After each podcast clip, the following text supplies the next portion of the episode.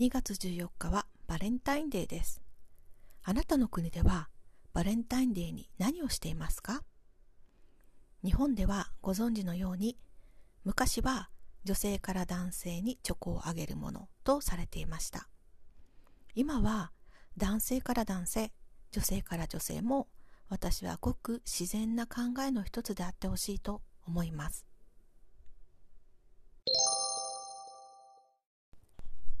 チョコのタイプは1本命チョコ2義理チョコ3友チョコ4自分チョコなどです。1番本命チョコは片思いをしている相手に告白するときに渡すチョコまたはパートナーにあげるチョコです。2番義理チョコは友達や会社の同僚上司などにあげます。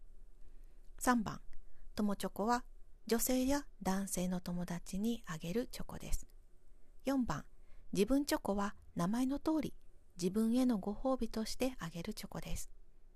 自分チョコは高級なものを買うと聞きます。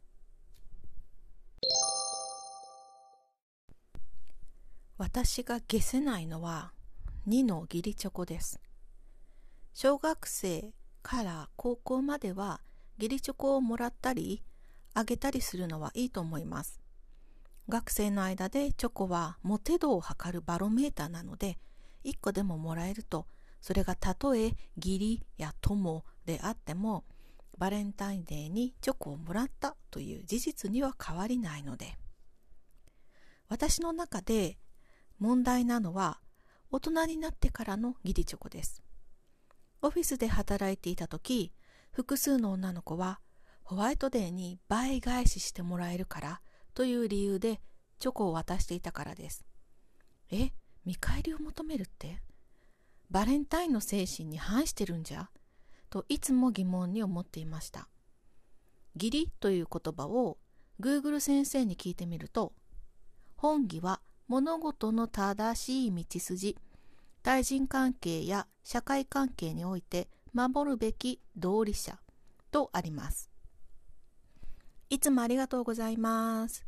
と言って、笑顔でチョコレートを渡しているのに、心の中では、3月14日のバレンタインデーはいいものをちょうだいね。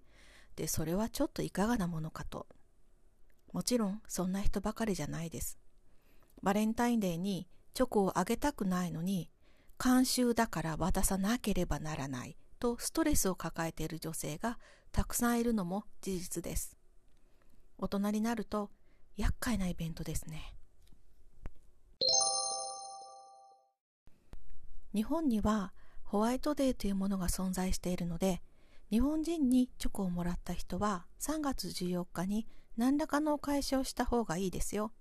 きっと何かしらお返しを期待している。というかバレンタインデーにチョコをもらったらホワイトデーに何か返すのは当たり前になっていますから。あげてもらって、それってなんかプラマイゼロなのでしなくていいんじゃ？というのが私の考えなので、私はバレンタインデーに何もしません。単純に面白いイベントとしてあげたりもらったりを素直に楽しめればいいんですけどね。